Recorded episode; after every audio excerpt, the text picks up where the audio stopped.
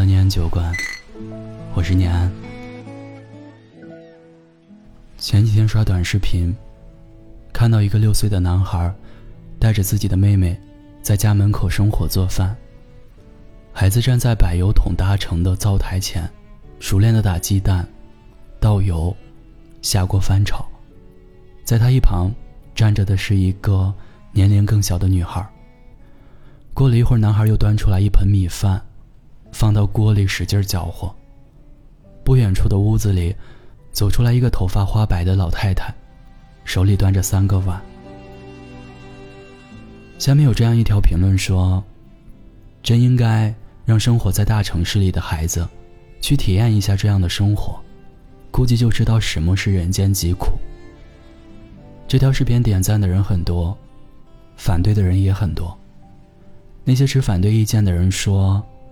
被迫学会成熟，和自主成熟，是两个完全不同的概念，不建议将它们混为一谈。没错，被迫成熟和自主成熟，完全是不一样的。就像接下来我们要讲的故事一样。这是来自念安酒馆听友长安的投稿。我叫长安，今年十九岁。出生在山西省的一个农村家庭，我家有四口人。和很多同龄人不一样，我的童年记忆是从四岁开始的。那一年，我爸因为一场严重的车祸，导致左眼失明，左耳失聪，在医院一住就是两三个月。后来，我爸拿着住院报销的钱去融资创业，不巧遇到骗子，把本金都赔了进去。那时我家的生活，虽说不上拮据，可也因此变得不再富裕。爸爸车祸后第六年，我弟弟出生了。那一年我爸已经快四十岁了，弟弟是他的老来子，妈妈也对弟弟非常宠爱，百依百顺的。很多次我都羡慕的看着弟弟玩爸妈给他买的玩具。妈妈抱着弟弟哄他的样子，家里人对弟弟永远都是笑眯眯的，甚至第撕毁我的作业本、恶作剧，都能一笑而过。就是在这些无数个细小的瞬间，我意识到自己再也不是家里唯一的那个宝贝。十二岁，小学的毕业典礼，老师说每一位学生。都要邀请至少一位家长来学校观礼。可就在毕业典礼的前两天，弟弟肺炎发烧住院，爸爸和妈妈白天晚上轮流照顾，他们谁都没有空去学校参加我的毕业典礼。我望着身旁别的小朋友，笑着依偎在爸妈身边，我再一次对我的爸妈产生了很多的失望。小学毕业后的那个暑假。爸妈留下十岁刚出头的我，在家独自照顾我弟弟。他们出去县城打工，一走就是两个月。在这期间，他们就只会傍晚的时候匆忙回一趟家，给我和弟弟把买好的菜送回来，就又着急忙慌的离开。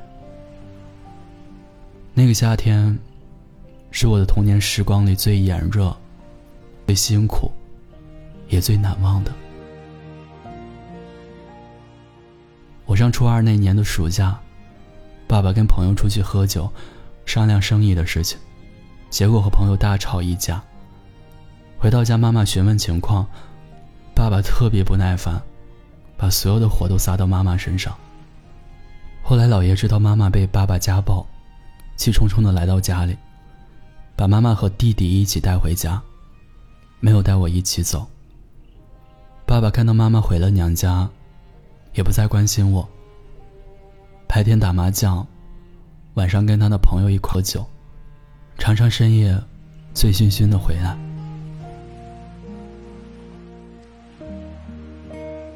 对十五岁那年，暑假最后的记忆，是爸妈带着我一起去法院接受婚姻调解。他们的本意是想离婚。可他们都只想带着弟弟一个孩子，说再带我，就养不起我。因为两个人分开生活，独自养不起两个孩子的原因，最终我的爸妈没有离婚，继续维持着他们苟延残喘的婚姻。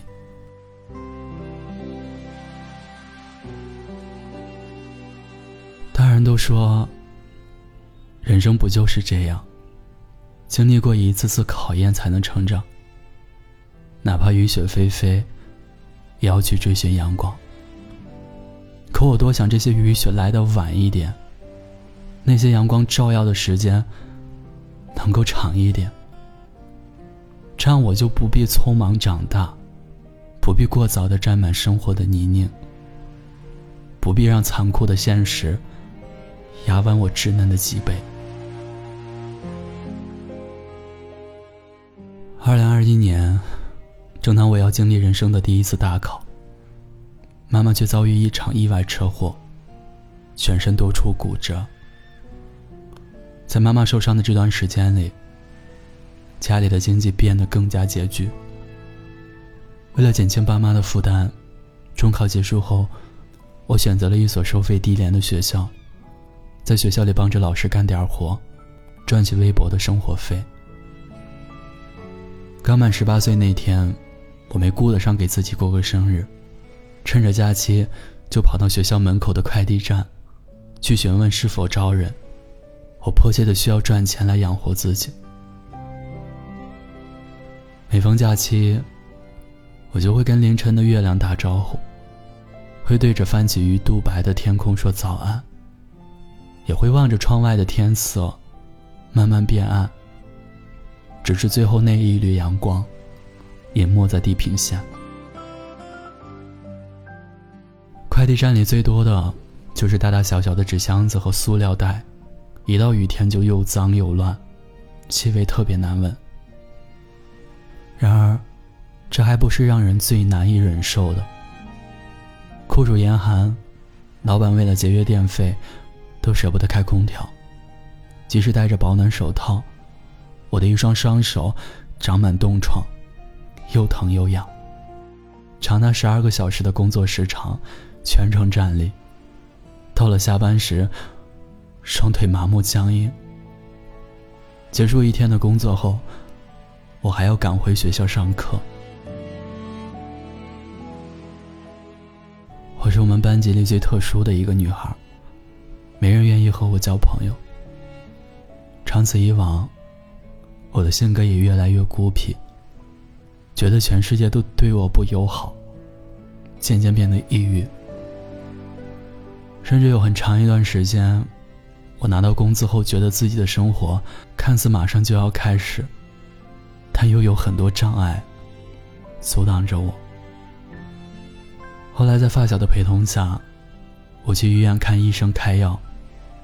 那些药瓶子，我从来都没有拿回家过，只敢把它们藏在宿舍唯一那把带锁的抽屉里，藏在最深处。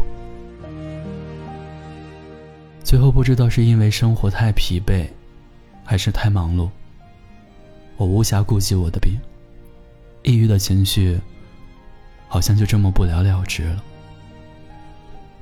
也许我并没有病得那么严重吧，不然怎么能好？很久之后我才明白，有些事得先解决，有些工作得先完成，然后生活才会开始。我无法了解每一个孩子小时候的梦想是不是棒棒糖和童话故事，但我知道，我的童年的梦想是妈妈的关心和爸爸的宠爱，仅此而已。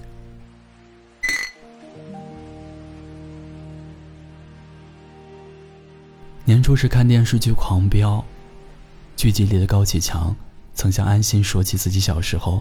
跟弟弟妹妹同吃一碗猪脚面的情景。他说，童年时期因为家里贫穷，父亲只会煮一碗面，最小的妹妹吃猪脚，弟弟吃面，自己喝汤。后来高启强的父亲在他十三岁的那时去世，他独自一人扛起抚养弟妹的重担，艰辛的生活，让他比所有的同龄人都早熟。其实早熟的不只是高启强，同样还有他的弟弟和妹妹。因此，弟弟高启生的成绩格外优异，妹妹高启兰看似乖巧，却也深刻的了解人性的复杂和黑暗。但他要比两个哥哥更幸运，他还未突破属于他自己的底线。俗话说，艺术来源于生活。电视里高家三兄妹的人物形象，与现实中许许多多有着艰辛童年生活的人相重合。他们在那些不知名的角落里，可能会和高启强一样发光发热，可能会和高启盛一样疯疯癫癫，也可能会像黄瑶那样，为了一个执念，付出代价。但我仍然相信。他们更多的人在经历过早的被迫成熟之后，都能够成为更好的自己。你很想说，如果你也恰好经历过那样的童年生活，也请你不要害怕。你现在遇到的种种困难，也许就是你成长路上的助燃剂。我们都要学会去正视困难，很多时候越是回避与焦虑。越是会寸步难行，越是会感到无措。所以啊，无论遇到什么事，远离消极怠慢，保持主动和乐观，即是解决一切烦恼的法宝。